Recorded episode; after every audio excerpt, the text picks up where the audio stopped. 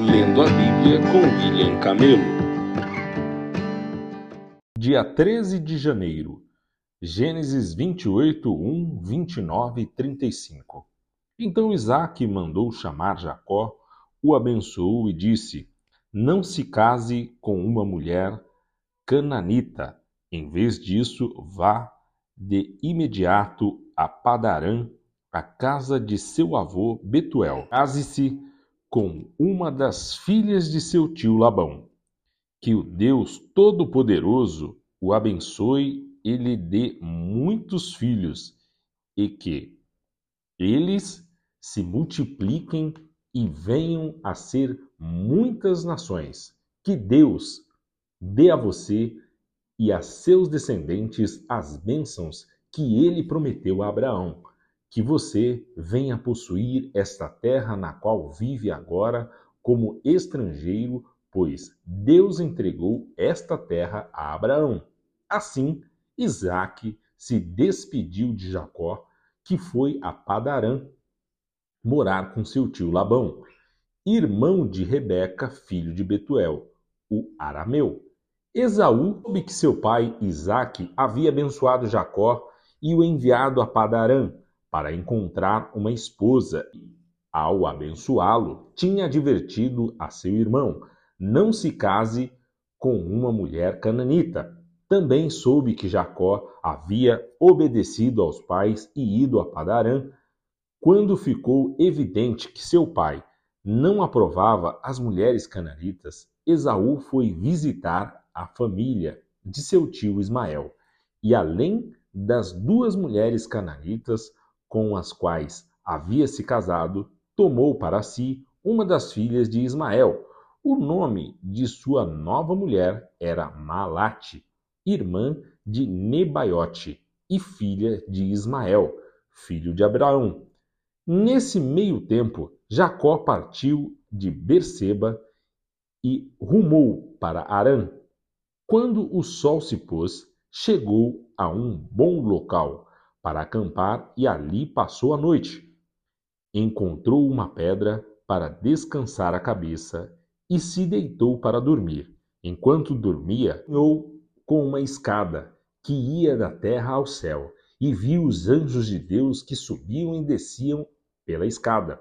No topo da escada estava o Senhor, que lhe disse: Eu sou o Senhor, o Deus de seu avô Abraão e o Deus de seu pai Isaque. A terra na qual você está deitado lhe pertence. Eu a darei a você e a seus descendentes. Seus descendentes serão tão numerosos quanto o pó da terra.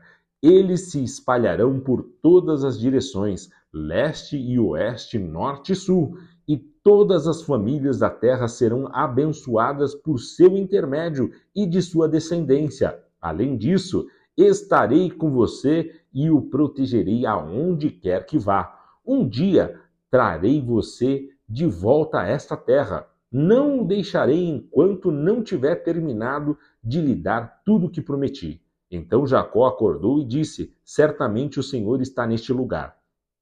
E eu não havia percebido, contudo, também teve medo e disse: Como é temível este lugar!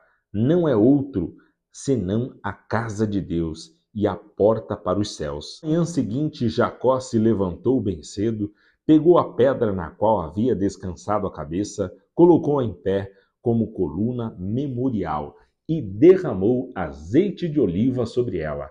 Chamou o lugar de Betel. Ora, anteriormente se chamasse Luz. Então Jacó fez o seguinte voto: se de fato Deus for comigo e me proteger nessa jornada, se Ele me providenciar alimento e roupa, e se eu voltar são e salvo à casa de meu pai, então o Senhor certamente será o meu Deus. Esta coluna memorial que eu levantei será um lugar de adoração a Deus e eu entregarei a Deus a décima parte de tudo que ele me der. Jacó seguiu viagem e por fim chegou à terra do leste. Viu um poço ao longe e, junto ao poço, no campo, três rebanhos de ovelhas, à espera de que lhes dessem água. Uma pedra pesada cobria a boca do poço. Era costume naquele lugar esperar que todos os rebanhos chegassem para então remover a pedra e dar água aos animais. Depois, a pedra era recolocada na boca do poço. Jacó se aproximou dos pastores e perguntou: De onde vocês são, amigos? Somos de Arã, disseram eles. Conhecem um homem chamado Labão, neto de Naor? perguntou Jacó. Sim, conhecemos, responderam eles. Ele vai bem? perguntou Jacó. Sim, vai bem, disseram. Olhe, ali vem Raquel, filha dele, com o rebanho. Jacó disse: Ainda é dia claro, cedo demais para recolher os animais. Por que vocês não dão de beber às ovelhas para que elas possam voltar a dar? Não podemos dar de beber aos animais enquanto não chegarem todos os rebanhos, responderam. Só então os pastores removem a pedra da boca do poço e damos de beber a todas as ovelhas. Jacó ainda conversava com eles quando Raquel chegou com o rebanho de seu pai, pois era pastora. Uma vez que Raquel era sua prima, filha de Labão, irmão de sua mãe, e as ovelhas pertenciam ao seu tio Labão, Jacó foi até o poço, removeu a pedra que o cobria e deu de beber ao rebanho de seu tio. Então Jacó beijou Raquel e chorou em alta voz. Explicou para Raquel que era seu primo, parte do pai dela e filho de Rebeca, tia dela. Raquel foi correndo contar pai Labão. Assim que Labão soube que seu sobrinho Jacó havia chegado, correu ao seu encontro, o abraçou, o beijou e o levou para casa. Depois que Jacó lhe contou sua história, Labão exclamou: Você é de fato sangue do meu sangue. Quando Jacó estava na casa de Labão, havia cerca de um mês, Labão lhe disse: Você não deve trabalhar de graça para mim, só porque somos parentes. Diga-me qual deve ser o seu salário. Labão tinha duas filhas. A mais velha se chamava Lia e a mais nova Raquel. Os olhos de Lia eram sem brilho, mas Raquel tinha bela aparência e o rosto atraente. Visto que Jacó estava apaixonado por Raquel, disse a Labão: Trabalharei para o Senhor por sete anos, se me der Raquel, sua filha mais nova, para ser minha esposa. Melhor entregá-la a você do que a qualquer outro, respondeu Labão. Fique aqui e trabalhe comigo. Então Jacó trabalhou sete anos por Raquel ele a amava tanto que lhe pareceram apenas alguns dias. Chegada a hora, Jacó disse a Labão: Cumpri minha parte, gordo. Agora dê minha esposa, para que eu me deite com ela. Labão convidou toda a vizinhança e preparou uma grande festa de casamento. À noite, porém, quando estava escuro, Labão tomou Lia e a entregou a Jacó, e Jacó se deitou com ela. Labão deu suas servas Zilpa a Lia para servi-la. Na manhã seguinte, quando Jacó acordou, viu que era Lia. Então Jacó perguntou a Labão: O que o Senhor fez comigo? Trabalhei sete anos por Raquel, porque o Senhor me enganou? Labão respondeu: Aqui não é costume casar a filha mais nova antes da mais velha. Espere, contudo, até terminar a semana de núpcia, e eu também lhe entregarei Raquel desde que você prometa trabalhar mais sete anos para mim. Jacó concordou em trabalhar mais sete anos. Uma semana depois de Jacó ter se casado com Lia, Labão lhe entregou Raquel. Labão deu sua serva Bila a Raquel para servi-la. Jacó se deitou também com Raquel, a quem ele amava muito mais que a Lia. Então permaneceu ali e trabalhou mais sete anos para Labão. Quando o Senhor viu que Lia não era amada, permitiu que ela tivesse filhos. Raquel, porém, era estéril. Lia engravidou e deu à luz um filho. Chamou-o de Ruben, pois disse o Senhor viu minha infelicidade, e agora meu marido me amará.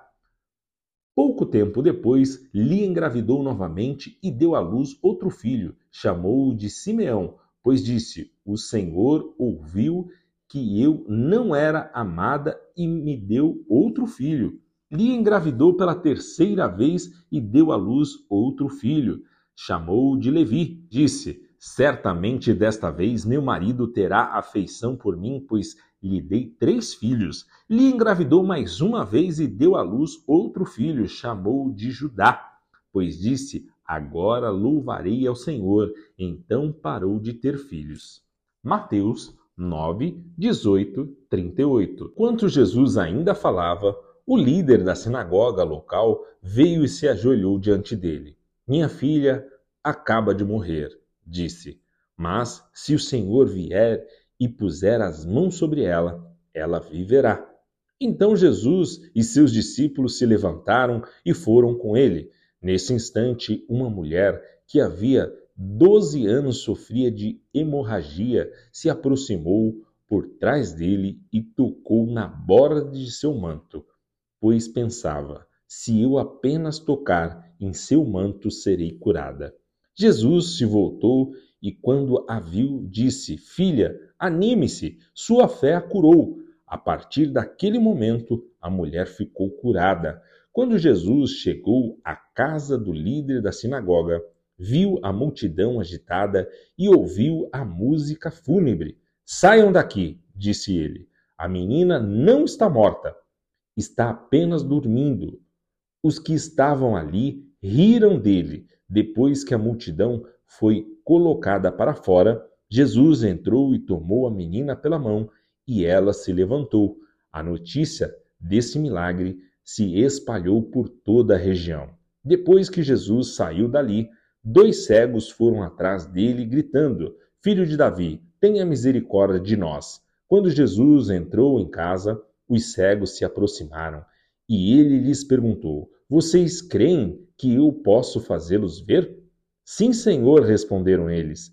Ele tocou nos olhos dos dois e disse: Seja feito conforme a sua fé. Então os olhos deles se abriram e puderam ver. Jesus os advertiu severamente: Não contem a ninguém. Eles, porém, saíram e espalharam sua fama por toda a região. Quando partiram, foi levado a Jesus um homem que não conseguia falar porque estava possuído por um demônio.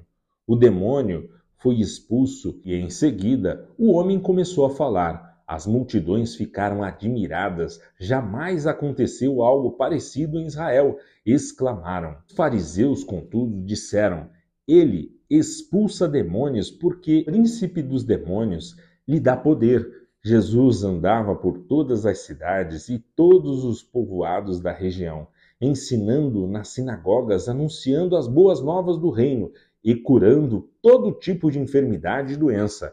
Quando viu as multidões, teve compaixão delas, pois estavam confusas e desamparadas, como ovelhas sem pastor.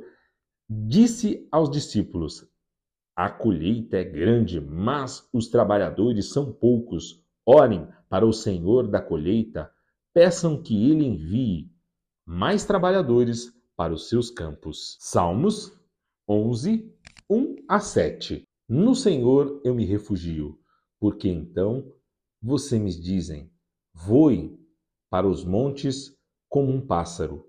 Os perversos preparam seus arcos e colocam as flechas nas cordas. Das sombras eles atiram contra os que têm coração íntegro. Os alicerces ruirão. O que pode fazer o justo? O Senhor, porém, está em seu santo templo. O Senhor governa dos céus, observa a todos com atenção, examina cada pessoa na terra. O Senhor põe à prova tanto justo como perverso ele odeia quem ama violência.